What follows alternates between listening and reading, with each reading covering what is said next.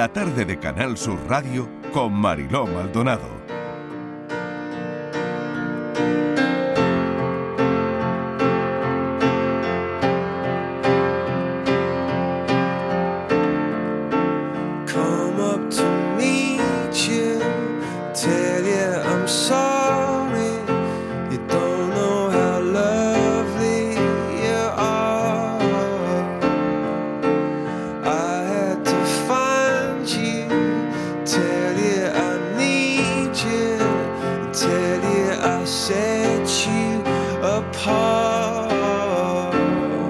Más de 400 profesionales de la comunicación científica se reúnen en Granada esta semana desde hoy y hasta el viernes en el Congreso de Comunicación Social bajo el lema La unión hace la ciencia.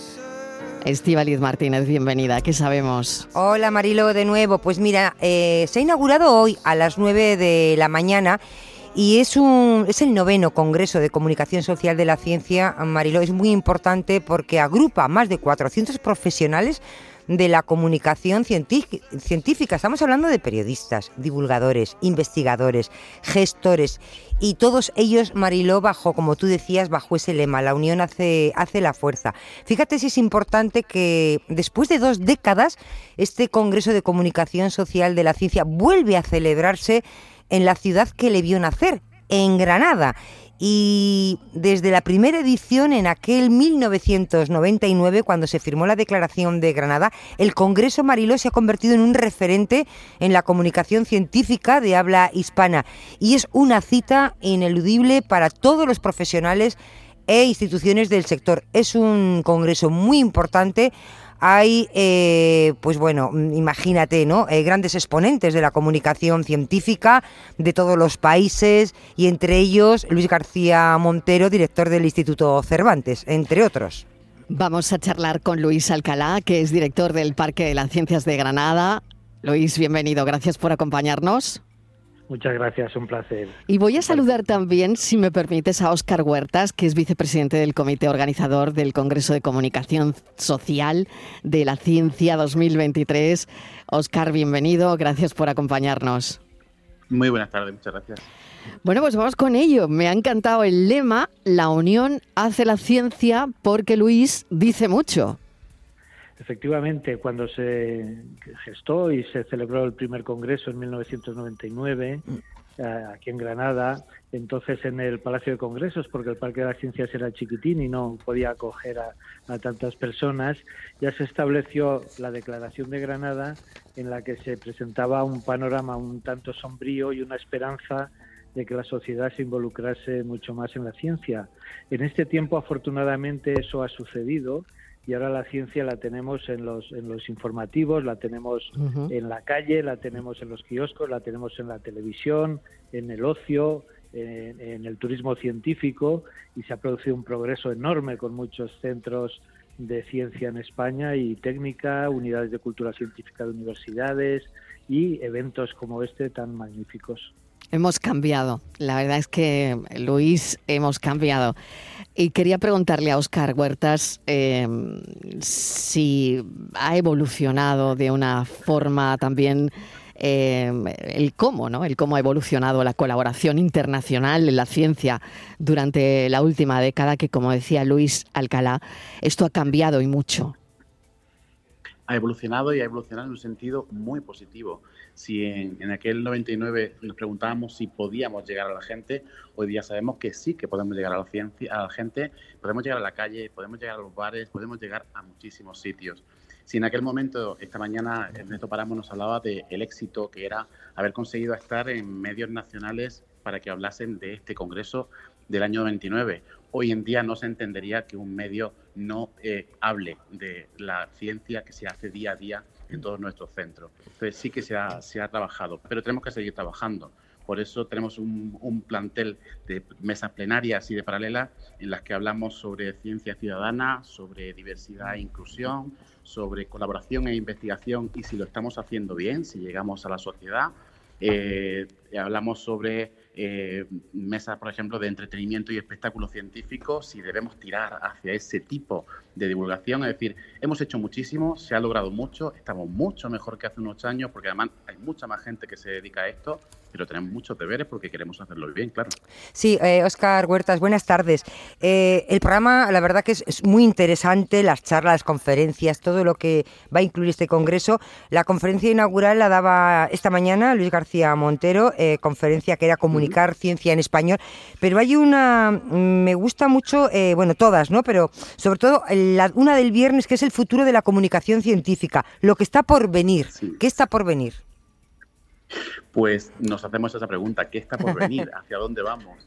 Eh, qué formatos son los que están funcionando, cómo podemos perfeccionar esto que estamos haciendo y, sobre todo preguntarnos, ¿realmente llegamos a todo el mundo? ¿Lo hacemos de forma adecuada? Y cuando llegamos y causamos un impacto, ¿ese impacto es positivo o es neutro? ¿O podemos llegar incluso a causar algún rechazo en algunos sectores?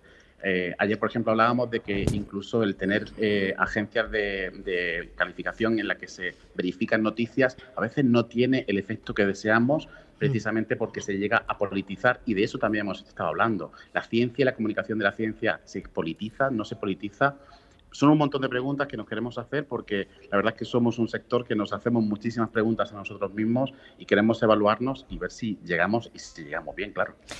Y, quería, Marilo, si puedo, otra pregunta ya a Luis Alcalá. Eh, buenas tardes. Eh, quería preguntarle qué, qué importancia tiene que exista en Andalucía un centro de referencia de divulgación científica como es el Parque de la Ciencia. Bueno, yo diría qué importancia tiene en España, porque el Parque de las Ciencias tiene un liderazgo mm, reconocido a nivel europeo también. Yo precisamente estuve el viernes pasado inaugurando una exposición del Parque de las Ciencias en un museo federal de Alemania, en Dortmund, y esa exposición había estado un año antes en, otro museo federal de, Viena. realmente el Parque de las Ciencias es una instalación de, mm, de vanguardia, que merecedora de, una referencia a nivel internacional y por supuesto para Andalucía pues tiene un impacto mucho mayor, tremendo, porque por la proximidad física y geográfica, de tal manera que no hay familia, no hay grupo escolar andaluz que no haya pasado en algún momento por el Parque de las Ciencias.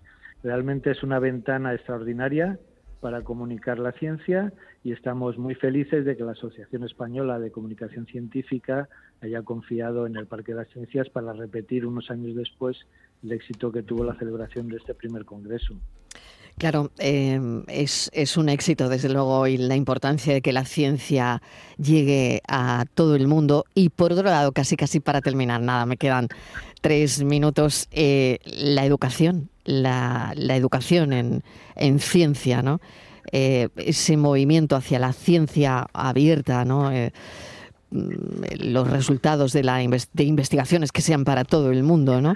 ¿Cómo deberían evolucionar los programas educativos para fomentar una mentalidad más colaborativa, ¿no? Bueno, al pues menos tenemos, que...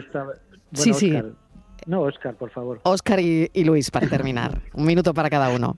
Nada, simplemente iba a acotar que tenemos que educarnos todos, tenemos que educar a los científicos para eh, que, entiendan que tienen que hacer ciencia abierta, que tienen que llegar a todo el mundo y que tienen que contar lo que hacen en sus laboratorios. Tenemos que educar a los profesores para que incluyan la ciencia como una parte transversal de todas las materias, porque la ciencia es parte de la cultura y no se entiende que no, que no esté en los colegios. Y por supuesto tenemos que educar a las siguientes generaciones porque hay que asegurarse la cantera y tenemos que asegurarnos una sociedad que sea cada vez más crítica con todo lo que pasa. Y un minuto para Luis Alcalá. Bueno, yo quería añadir que eh, precisamente los centros y museos que forman parte de la Asociación de Museos y, Centros de Ciencia de España reciben al año más de 6 millones de visitas. Y ahí se produce una educación y un espíritu crítico también en el mm. visitante. Y me gustaría creer que en un momento de crisis como hubo en todo el mundo, cuando en España había un 95% de vacunación contra la COVID 19 en Estados Unidos, país líder en tecnología y en ciencia, apenas había un treinta y tantos por cien. Quizá algunas cosas sí que las estamos haciendo bien para que la población confíe en la ciencia como modo de mejora de calidad de vida. Y muchos lo hemos aprendido, ¿no? En ese momento crítico que hemos vivido, ¿no? Como ha sido la pandemia. Luis Alcalá, director del Parque de las Ciencias de Granada, muchísimas gracias. Oscar Huertas, vicepresidente del comité organizador de este congreso importantísimo de comunicación social de la ciencia 2023 enhorabuena. Eh, la unión, la unión hace la ciencia, que me ha encantado el lema. la unión hace la ciencia y volvemos a Granada. Muchas gracias. Gracias, un abrazo para todos. Gracias, Estivaliz. Hasta ahora.